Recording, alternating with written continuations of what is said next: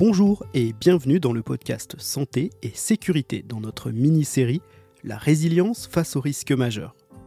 En ce jeudi 13 octobre 2022, journée nationale de la résilience, nous voulions profiter de cette occasion pour parler des MSGU, les médias sociaux en gestion de l'urgence, et surtout de l'association Visov, qui est aujourd'hui en France l'acteur principal du déploiement des MSGU.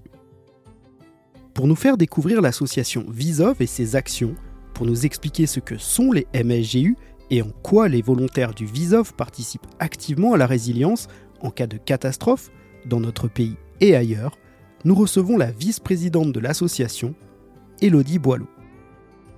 Bonne écoute.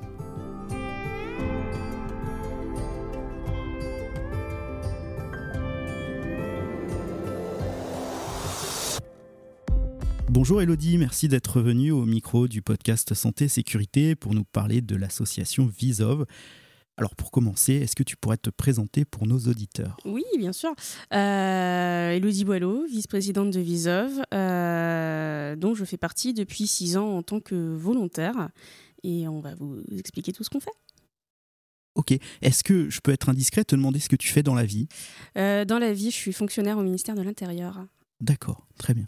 Alors, on va parler de, votre association Visov. Euh, d'abord, qu'est-ce que ça signifie Visov? Alors, Visov, en fait, ça veut dire volontaires internationaux en soutien opérationnel virtuel. Euh, internationaux, et j'insiste bien sur ce point-là, parce qu'en fait, on est une communauté francophone. On n'est pas que des Français, et on a notamment une de nos cofondatrices qui est québécoise, et on a quelques volontaires euh, qui ont été canadiens, haïtiens, suisses, et on en a encore quelques-uns qui ne sont pas français.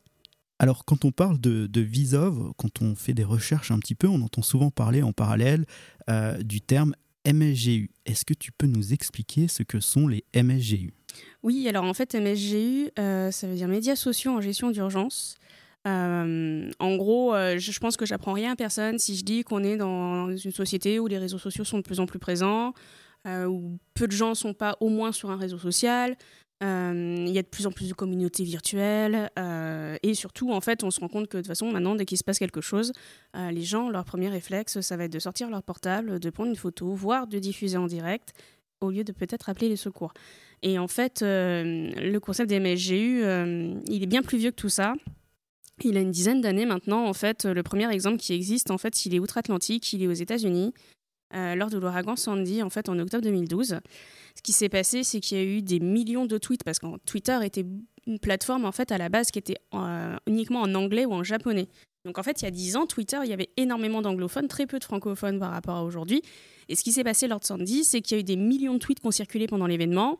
Et en fait, ça a permis de diffuser beaucoup d'informations en temps réel sur, de ce qui se passait et euh, très rapidement. Ça a été quelque chose qui était extrêmement nouveau euh, et, en fait, ça a été très efficace pour la communication des autorités à l'époque et euh, pour les services d'urgence. Mais aussi, c'est là aussi qu'on a commencé à voir arriver les premières euh, rumeurs, la désinformation, etc. Et ça, c'est côté, côté outre-Atlantique, en fait, ça s'appelle les social media, media in emergency management. On passera sur l'accent. et en fait, c'est le premier exemple où on se dit, en fait, il se passe quelque chose et l'information, elle n'est pas, euh, pas que dans les médias, elle est aussi ben, là sur Twitter. Donc ça, c'est ça, le concept de MSGU. Et, euh, et en fait, c'est intéressant en gestion de crise pour deux choses. Un, euh, on va dire pour tout ce qui est information dite montante. Donc on va aller chercher de l'information grâce au MSGU. On va aller chercher des images, on va chercher des vidéos, des photos, des témoignages. On peut prendre un peu la température, prendre le pouls de la situation, en fait, de par ce qui passe sur ce bruit ambiant des réseaux sociaux. Et euh, pour le gestionnaire de crise, en fait, ça lui permet d'avoir une idée beaucoup plus précise de l'événement en cours voire des fois euh, des, suivis en temps quasi réel parce qu'il y a des gens qui diffusent en direct euh, ou des choses comme ça. Et, et, de pouvoir repérer, je le disais juste avant, tout ce qui est rumeur, tout ce qui est fake news, parce que bah, en fait, il y en a de plus en plus et maintenant c'est de plus en plus présent. Donc ça, c'est le premier, euh, le premier avantage. Et ensuite, il y a l'autre sens, c'est l'information descendante, que ce soit des messages de prévention en amont, quand on, est sur des crises qui sont acinétiques, entre guillemets, un peu plus lentes, ou sur des prévisions météo, on sait deux, trois jours avant que ça peut aller très, très fort. Euh, on va pouvoir euh, prévenir les gens et informer en amont pendant l'événement, donner des consignes, donner des messages d'alerte, donner des informations, faire des démentis de, rumeurs. Et en fait, voilà, c'est tout ça les MSGU et c'est pouvoir profiter du canal massif, gratuit, en lien direct avec la population que sont les réseaux sociaux euh, et, c'est aussi un moyen directement de faire prendre conscience aux gens, aux internautes, euh, qui peuvent être acteurs de leur propre sécurité, les sensibiliser à aider toute personne, parce que ben, c'est aussi ça, d'aller euh, pouvoir dire à quelqu'un, en fait, la bonne information, elle est là, et ce qu'il faut faire pour être en sécurité, c'est ça. D'accord, alors tu parles de Twitter, mais est-ce qu'il y a d'autres réseaux sociaux qui peuvent être utilisés dans ce cadre-là? Euh, oui, oui, Facebook, Twitter, Instagram, euh, Snapchat, euh, Waze, il y en a beaucoup. Hein. D'accord, ok. Est-ce que tu peux nous raconter la genèse de la création de votre association, le Visov? Alors, je ne sais pas si on dit le ou les. On dit Visov. On dit Visov tout court.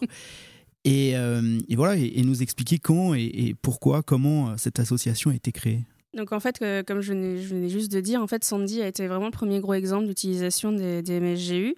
Euh, et en fait, ça a commencé à faire émerger des discussions sur le sujet dans le milieu de la, gestion de crise, en fait. Hein.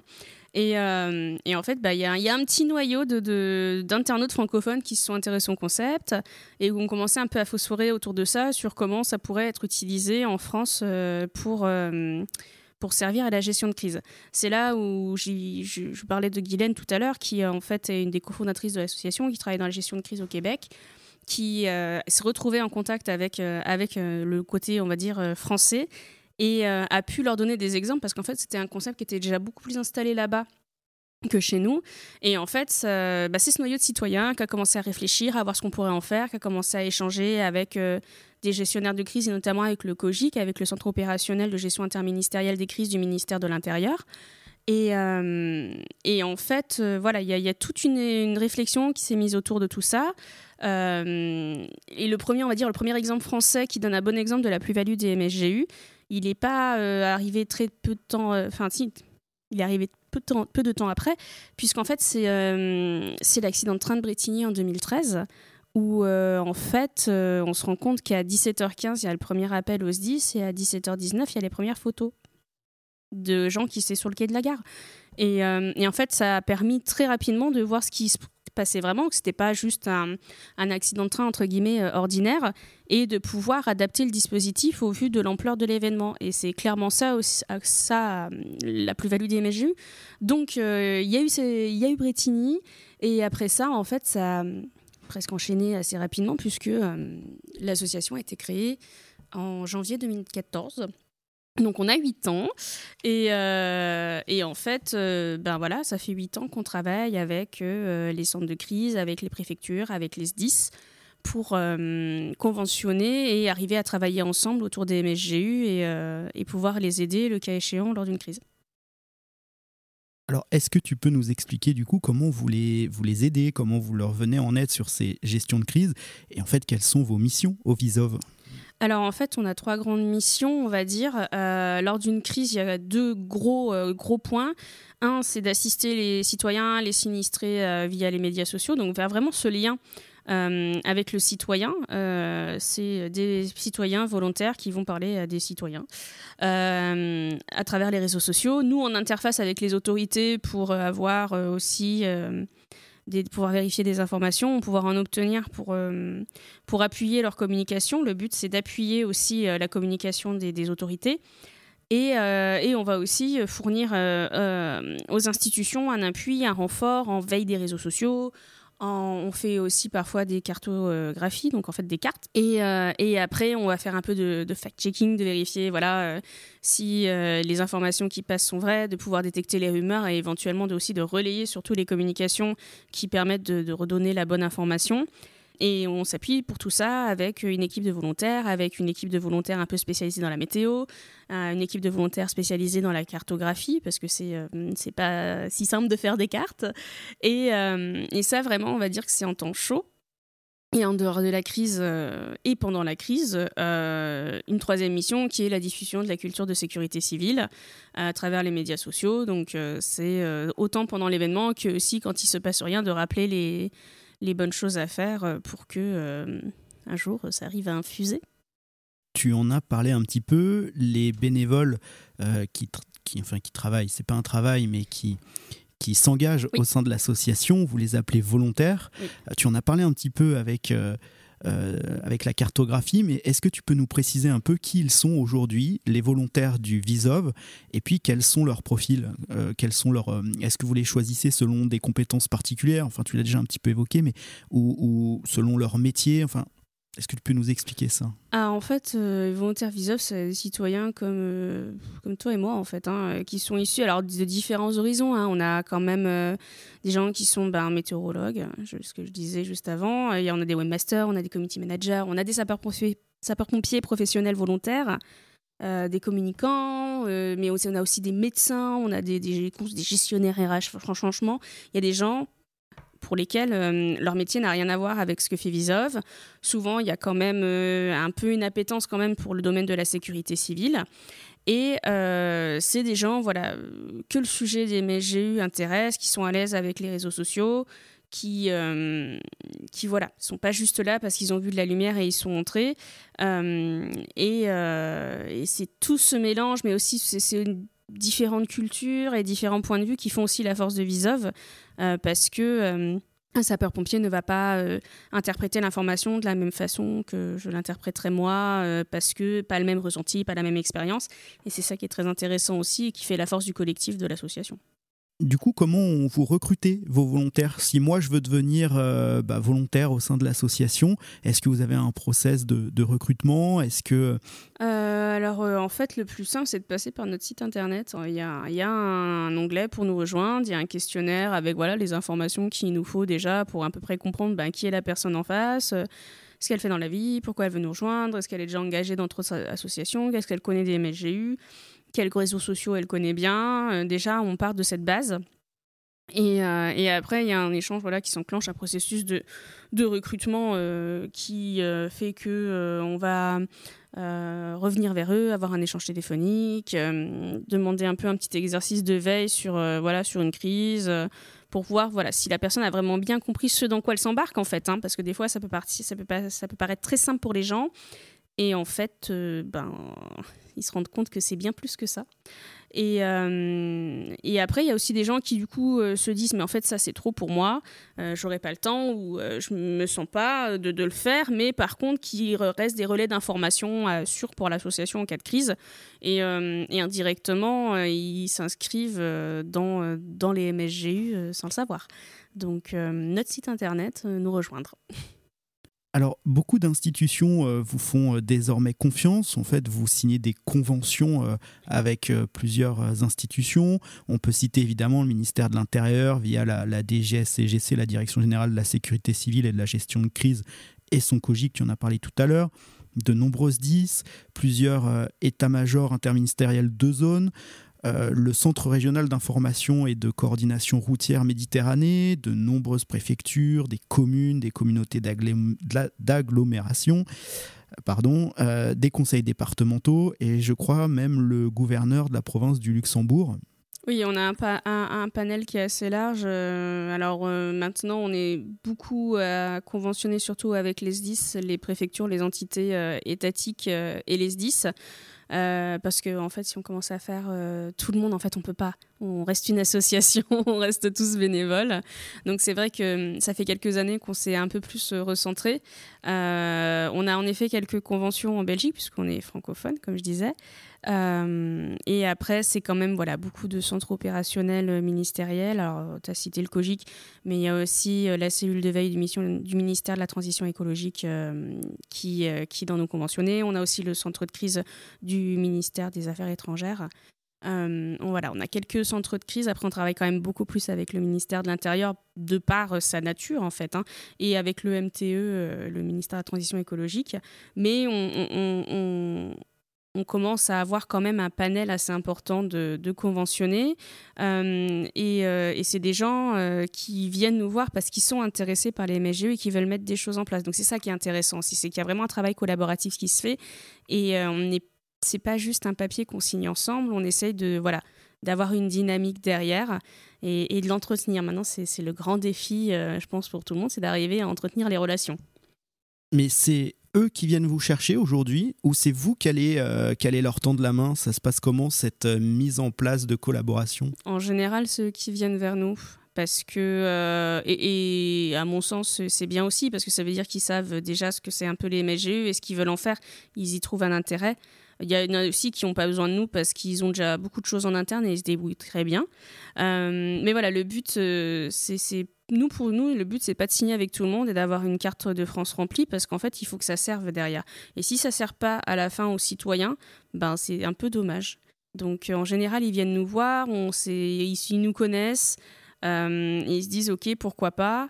Et après, euh, il y a aussi euh, parfois des crises qui se passent dans un département avec lequel on n'a pas de convention, mais ça nous arrive d'arriver, d'être en lien euh, bah, parce que nous, on va, on va être sur Facebook, surtout sur Twitter, c'est beaucoup Twitter, hein, puisque c'est un peu plus direct, on va dire, où, où un SDIS ou une préfecture va nous dire il se passe ça, est-ce que vous pouvez nous filer un coup de main? Et là, bien sûr, on va dire oui, parce que le but derrière, c'est pas le juste d'avoir des conventions et de signer, c'est d'aider les citoyens. Euh, et il y a aussi comme ça qu'on arrive à, parfois à concrétiser euh, des, des, collaborations avec euh, certaines entités. Quoi. Donc c'est c'est un peu par hasard des fois aussi, au hasard des crises.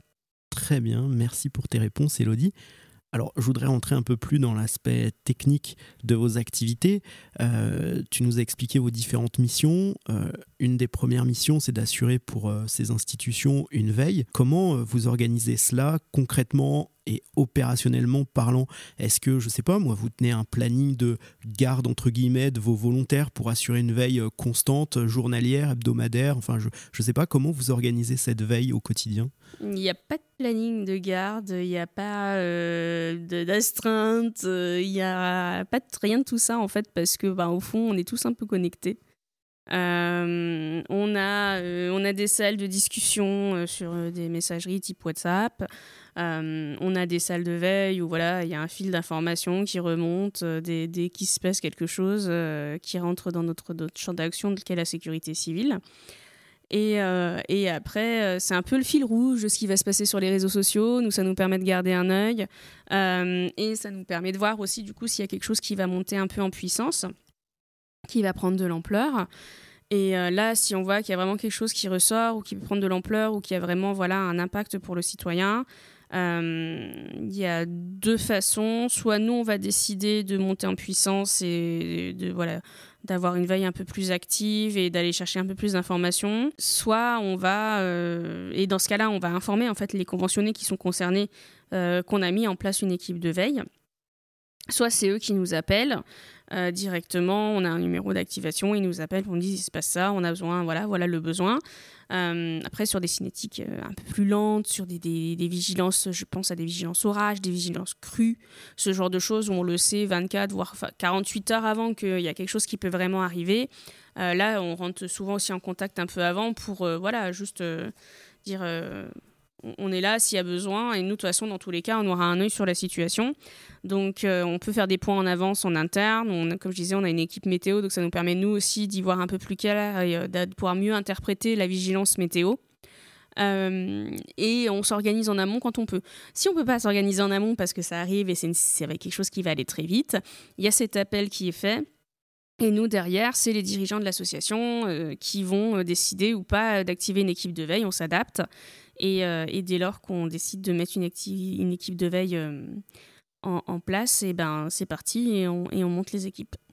Donc je, voulais te poser euh, cette prochaine question, c'était justement comment, comment vous activez une cellule VISOB. Bah, finalement, tu viens d'y répondre, j'ai l'impression.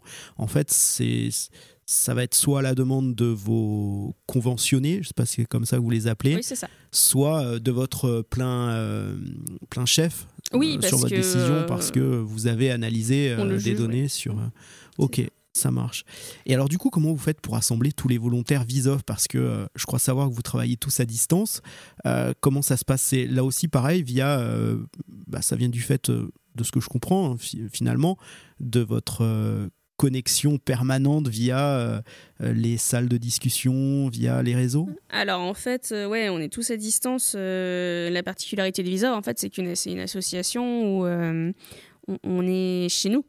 On est à distance, on est sur ordinateur, on est sur téléphone quand on est dans les trains, dans les, dans les métros, euh, dans, voilà, qu'on n'est qu'on pas devant un ordinateur. On a nos outils de messagerie, nos outils de travail collaboratif, et en fait, c'est par ces canaux qu'on va alerter les gens. Et on a aussi une, appli, comme il en existe quelques-unes, d'alerte par SMS et par notification. ça permet d'avoir une sorte d'alerte multicanal, en fait, qui fait que ben, soit on voit la notif, soit on voit le SMS parce qu'on n'a pas mis la 4G en route. Et en fait, bah voilà, dès lors que ça arrive, les gens nous disent je suis disponible, je suis pas disponible, je suis disponible de telle heure à telle heure. Et c'est comme ça qui, euh, qui, nous, euh, qui nous préviennent en fait. Et euh, une fois que tout ça est lancé, nous on, on monte ce qu'on appelle une ESOF, donc une équipe de soutien opérationnel virtuel et euh, qui a un chef d'équipe, euh, des veilleurs, et on organise la veille avec euh, un classeur type Excel en ligne où on va nous rentrer nos informations. On a une salle de veille qui se monte un pas, un peu notre salle de crise virtuelle, hein. et on va travailler comme ça jusqu'à la fin on va se relayer.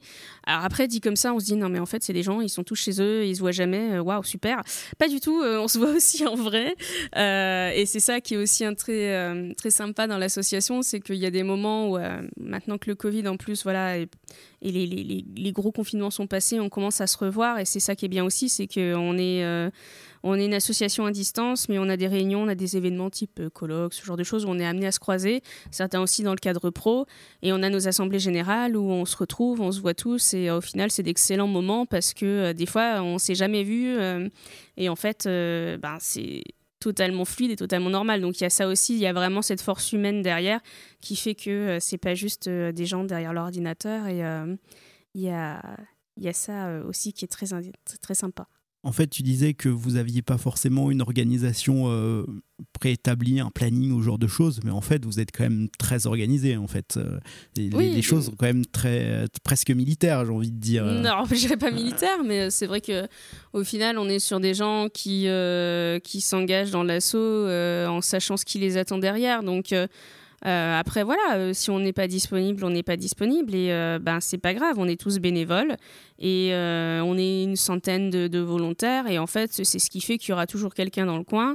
même quand on reçoit des appels, il est minuit moins 10, mais en fait il y a toujours des gens dans le coin parce que ben entre ceux qui ont des gardes ou ce genre de choses, ceux qui se couchent tard, il y a ceux qui se lèvent tôt, enfin voilà, en fait il y a au final plein de choses qui font que c'est assez fluide. Euh, et, euh, et, le fait, je pense aussi, de pouvoir euh, s'engager en étant au final ben, chez soi, c'est peut-être plus simple aussi de s'organiser derrière. Tu nous as dit que vous vous rassembliez de temps en temps. Est-ce que euh, vous faites des rétex, des retours d'expérience? Est-ce qu'il y a de ce, genre de, choses qui sont en place sur les... On fait des rétex à chaque activation, en fait, parce qu'il euh, y a toujours des choses qui auront plus ou moins fonctionné et, euh, et ça nous permet, nous, d'adapter derrière sur la façon de nous organiser. Et, et, de travailler ensemble et aussi de des fois ah, bah, on a oublié de faire des points de situation on aurait dû en faire plus souvent avec la préfecture par exemple bah voilà c'est le point d'amélioration pour la prochaine fois. Quoi. Et, ces rétex, vous les communiquez par exemple à vos conventionnés?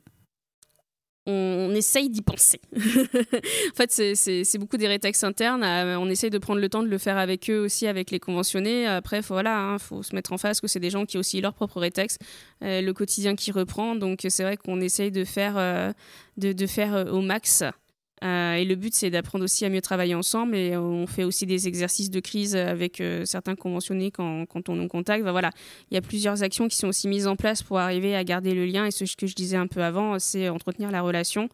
Ça passe par les rétextes, ça passe par euh, des échanges plus formels, plus informels et, euh, par voilà euh, garder le contact, euh, faire des exercices où on leur montre ce que c'est que la veille MSGU et ne serait-ce que ça, ça permet quand même d'arriver à beaucoup mieux se comprendre et, de mieux travailler ensemble par la suite. Puis c'est une activité qui, qui, est toute récente finalement et qui, qui, est, qui est à peine rentrée dans nos mœurs, en tout cas qui commence à rentrer dans nos mœurs. Est-ce que au sein de vos conventionnés, ils ont tous mis en place un service ou une cellule MSGU ou, ou, ou pas?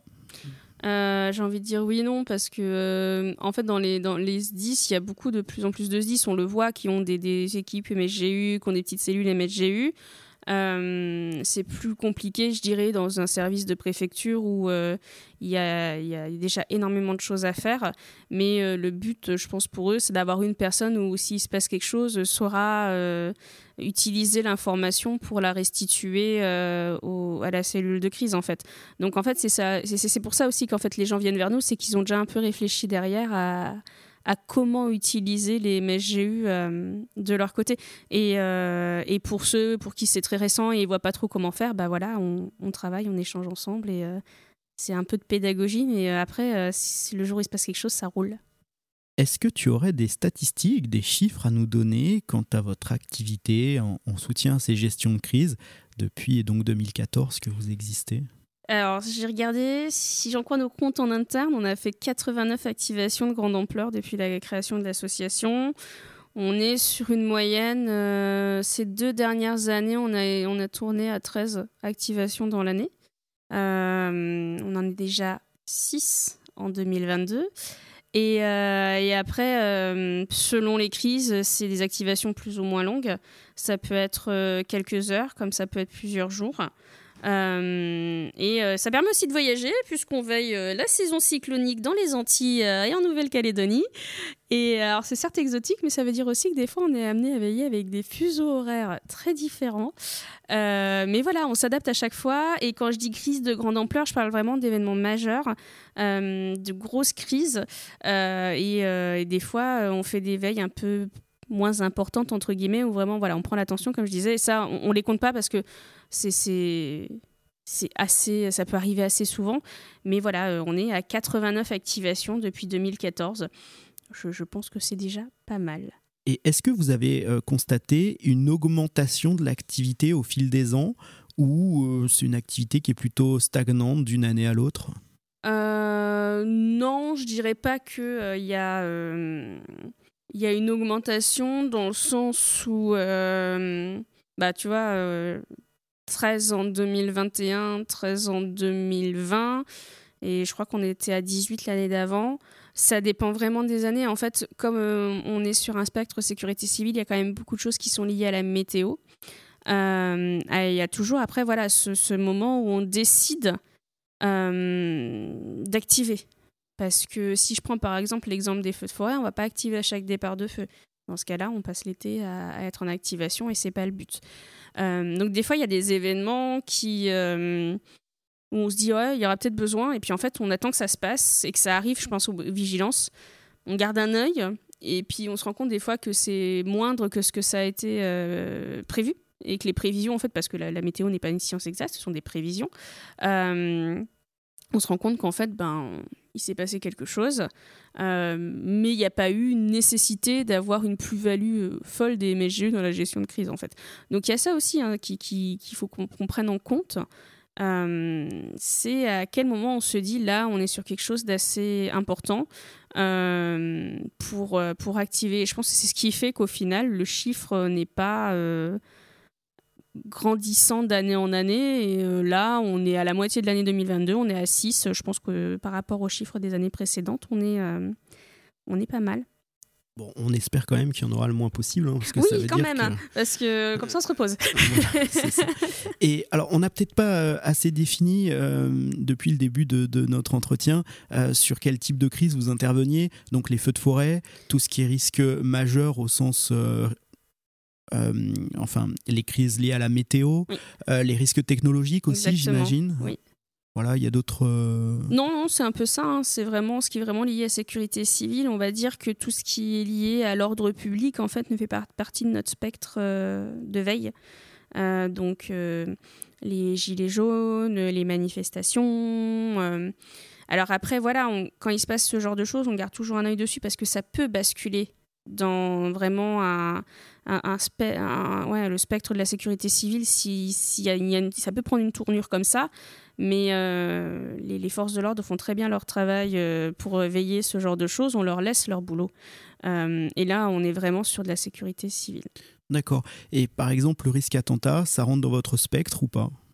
C'est un, peu, c'est un peu compliqué parce qu'on ne peut pas ne pas le veiller. Et on va s'inscrire plus dans ben, J'ai souvenir de. C'était Barcelone, si je me souviens bien, où il y avait eu un attentat sur les Ramblas. Et euh, il y avait beaucoup de Français, en fait, et on se rendait compte sur les réseaux sociaux qu'il y avait beaucoup de Français qui cherchaient de l'information. Bah, là, notre plus-value, en fait, c'est euh, de, donner les bonnes consignes à ces personnes-là et de leur donner les bons, les bons conseils pour rester en sécurité. Donc, euh, ça peut arriver. Très bien. Merci Elodie. Est-ce que tu pourrais nous, maintenant nous raconter une petite anecdote et nous raconter quel est ton, si c'est possible, hein, quel est ton meilleur souvenir, entre guillemets, parce que bon, ça reste une situation de crise avec, euh, avec ses problématiques et c'est jamais joyeux, mais quel est le, le, souvenir d'une activation en, soutien à la gestion de crise qui vous a euh, vraiment le plus donné le sentiment d'utilité publique de votre association? Euh, bon, il y en a plusieurs, hein, mais euh, je pense que pour prendre deux, on va dire deux exemples assez différents euh, et pas trop vieux, je pense à la panne des numéros d'urgence du mois de juin de l'année dernière, où en fait on se dit, ok, on peut regarder s'il y a des gens qui demandent de l'aide sur les réseaux sociaux, mais on, au final, on se rend très vite compte que au pire, ils sont allés directement en fait euh, dans les hôpitaux et dans les centres de secours. Mais euh, on se dit bon, on va regarder ça, mais est-ce qu'on peut servir à autre chose? Et euh, on voit les numéros alternatifs qui sont diffusés de partout et on se dit mais en fait, il faudrait faire une carte avec tous ces numéros pour que la personne qui cherche à joindre le 18 ou le 17 ou le 15 dans son département et tout de suite le bon numéro à appeler. Et, euh, et là, euh, quand on voit que cette carte, en fait, elle sert... Euh, elle sert aux gens, qu'il y a des gens qui nous donnent les numéros dans leur département en nous donnant le lien bah, de, de, du SDIS ou euh, de la gendarmerie qui a posté en fait le numéro. Euh, et que voilà on se rend compte que l'information circule et qu'elle sert et qu'elle est utile. Là on se dit ben ok là on fait quelque chose qui peut vraiment servir aux gens. Euh, après ça peut être aussi quand on met un formulaire en place pour les familles qui sont sans nouvelles de leurs proches après Irma ou la tempête Alex parce que là, en fait, on se dit, OK, quelle est la, la plus-value des MSGU Il n'y a plus de réseau, c'est toujours les mêmes images, ou alors il n'y a rien. Euh, ouais, mais en fait, de l'autre côté, on a des familles qui sont sans nouvelles de leurs proches. Euh, et en fait, euh, qu'est-ce qu'elles peuvent nous donner comme information? Et d'ailleurs qu'elles postent hein, sur des, groupes Facebook, sur ce genre de choses, c'est j'attends des nouvelles de ma fille qui était à tel endroit, qui habite à tel endroit, son numéro, toutes les informations utiles en fait. Et en fait, ça, euh, nous, on a été en lien avec les gestionnaires de crise, avec les cellules d'information du public, avec, euh, tout ça, euh, pour leur donner ces informations parce qu'ils les avaient pas forcément, parce que ben, au d'un moment, les opérateurs téléphoniques, ils sont humains, donc en fait, ils ne peuvent pas prendre énormément d'appels en même temps, hein, tout simplement. Et en fait, bah là, nous, on se rend compte que nos données, elles servent. Après, elles sont recroisées avec les données des services sur le terrain et qu'en fait, elles servent à retrouver des gens et à, ajouter des noms sur la liste des personnes qu'il faut retrouver et chercher. Et là aussi, il se dit, bah, c'est bien. Euh, et, et, surtout, nous, on est aussi en contact avec les familles et ça nous permet de leur dire, bah voilà, l'information, elle est arrivée euh, euh, à, la préfecture, elle est arrivée aux, pompiers. et voilà, on a fait et là, on a fait notre rôle. Donc, c'est des exemples, on va dire, un peu plus concrets. après on, sait que à chaque crise ça peut servir, mais là on est sur des choses, voilà, des anecdotes un peu plus concrètes sur on se dit ok là vraiment on a vu le résultat, le fruit euh, entre guillemets le fruit du labeur. Et vous avez eu des retours, euh, des retours avec des issues heureuses sur ces actions-là du coup? Oui, bah sur Alex, je me souviens que euh, on voyait on voyait le nom des personnes, ou même sur Irma, où on avait une, une carte, en fait, où au début, tout le monde avait plein de petits points rouges. Euh, parce qu'on avait répertorié les gens, en fait, comme ils nous donnaient leur adresse de là où ils étaient la dernière fois qu'ils avaient été vus, on avait fait une carte et, euh, on avait pu fournir aussi, et en fait, qui au début était rouge, et dès lors, nous, même nous, les familles, nous disaient c'est bon, j'ai des nouvelles, on sait que la personne, en fait, ça passait vert. Et, euh, c'est vrai que là, du coup, quand on voit sur Alex les gens où c'est marqué retrouvé, contact pris, etc., on se dit bon, bah c'est bien, ça a servi. Vous avez déjà eu des retours de, de citoyens, euh, de personnes qui sont venus vous voir en vous disant bah, merci pour ce que vous avez fait, parce que c'est grâce à vous euh, que bah, j'ai pu retrouver mon proche ou, autre Oui, sur Irma, euh, sur, sur, Irma, on a été vraiment en contact avec les personnes, avec les familles. Et, et, du coup, en effet, d'avoir, même quand eux, en fait, c'était eux qui avaient eu des nouvelles, de juste, voilà, pouvoir dire, d'avoir les remerciements des personnes, etc. Et même sur les autres crises, d'avoir les remerciements des gestionnaires de crise, des, des, des, gens qui, voilà, ont géré le truc, ont, au, cœur du réacteur et, et te disent merci, en fait, ce que vous avez fait a servi, ça peut suffire en fait à se sentir utile. Il n'y a pas besoin d'un truc énorme, mais dès lors tu sais que, que ce que tu as fait a servi et a vraiment aidé, ben, mission accomplie, quoi. Ouais, ça donne du sens à ce que vous faites, évidemment. Exactement. Euh, tu l'as évoqué, je crois, un petit peu, mais en fait, de ce, que, de ce que je comprends de tout ce que tu nous racontes depuis tout à l'heure, c'est que finalement, on est tous des euh, volontaires du Visov, euh, puisque n'importe quel citoyen en fait peut vous remonter une information importante qui pourrait être utile à une gestion de crise ou à la mise en place d'une cellule de, de, de veille. Si moi j'ai une information à vous communiquer, comment je peux le faire? En nous contactant directement sur les réseaux sociaux en message privé ou nous mentionner sur Twitter par exemple. C'est le plus simple. Euh, on va pas nous envoyer un mail, hein, ça sera beaucoup plus, beaucoup un hashtag. Euh, Il y a en, fait, en général, on essaye d'avoir un hashtag. On s'inscrit dans les hashtags que la population euh, utilise. Euh, donc après, euh, on se rend compte qu'il y a quand même certains mots qui sont plus utilisés et on va aller, les chercher. Certains départements qui vont utiliser un hashtag météo et le numéro de département, par exemple. Mais le mieux, c'est de, de, venir vers nous et c'est comme ça qu'on arrive à échanger avec les gens qui auraient une information qui peut servir, en effet. Alors, on mettra en description de, de l'épisode tous vos réseaux sociaux, mhm. mais est-ce que tu peux nous donner le nom de vos, de vos comptes sur les réseaux? Vous avez toujours le même sur tous les réseaux ou, ça change peut-être? Euh, bon, logiquement, si on cherche Visov, on nous trouve. D'accord. Euh, parce que euh, je crois qu'on a des noms différents, mais sinon, je crois que c'est Visov 1, parce que le Visov était déjà pris déjà il y a 10 ans par quelqu'un dans le monde. Mais sinon, non, on cherche Visov sur Facebook, sur Twitter, sur Instagram, sur LinkedIn même, et ça c'est déjà pas mal. Et, on arrive à nous trouver assez facilement. Eh bien, Elodie, merci d'avoir répondu à toutes nos questions pour mieux comprendre ce qu'est l'association Visov et comment vous fonctionnez. Comme il est d'usage à ce micro, je vais te laisser le, mot de la fin. Eh ben écoute, bah merci à toi en tout cas d'avoir euh, proposé de, de, parler de MSGU, de parler de Visov. Euh, si ça a pu servir aux gens de, comprendre un peu plus ce qui peut se tramer sur les réseaux sociaux dans une crise et ce à quoi ça peut servir, eh ben euh, mission accomplie. Eh bien merci Elodie. De rien, merci à toi.